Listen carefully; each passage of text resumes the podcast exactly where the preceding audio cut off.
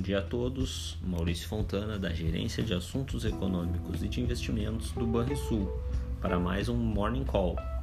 Agora, pela manhã, na cena externa, ativos de risco têm avanço moderado, enquanto o petróleo apresenta leve alta depois dos anúncios de que a liberação das reservas estratégicas de óleo dos Estados Unidos e de outros grandes consumidores da commodity será realizado gradualmente e, em alguns casos, de forma apenas temporária.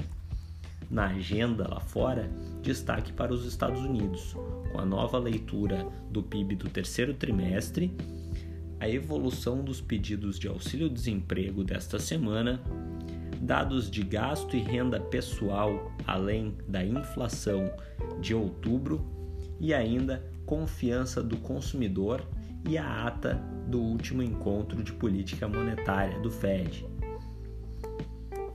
No Brasil, as atenções continuam voltadas para a evolução da PEC dos precatórios e sua tramitação no Senado. Além disso, o presidente do Banco Central Brasileiro, Roberto Campos Neto, discursa às 12 horas e 40 minutos. A expectativa, por enquanto, é de valorização dos ativos domésticos. Apesar disso, a inflação nos Estados Unidos, acima do esperado, ou uma possível ata mais dura do Fed, apresentam riscos para o mercado.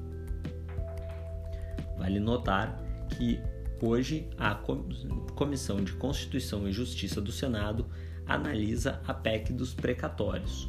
O líder do governo e relator da proposta, senador Fernando Bezerra Coelho, confirmou que fará a leitura de seu parecer em reunião da comissão nesta quarta-feira. Depois da leitura, poderá ser concedido o pedido de vista de 24 horas aos senadores que possibilitará a votação do texto ainda nesta quinta-feira. Se for concedido um prazo maior, a deliberação deverá ser adiada para 30 de novembro, tanto na CCJ como em plenário. Tenham todos um bom dia e bons investimentos.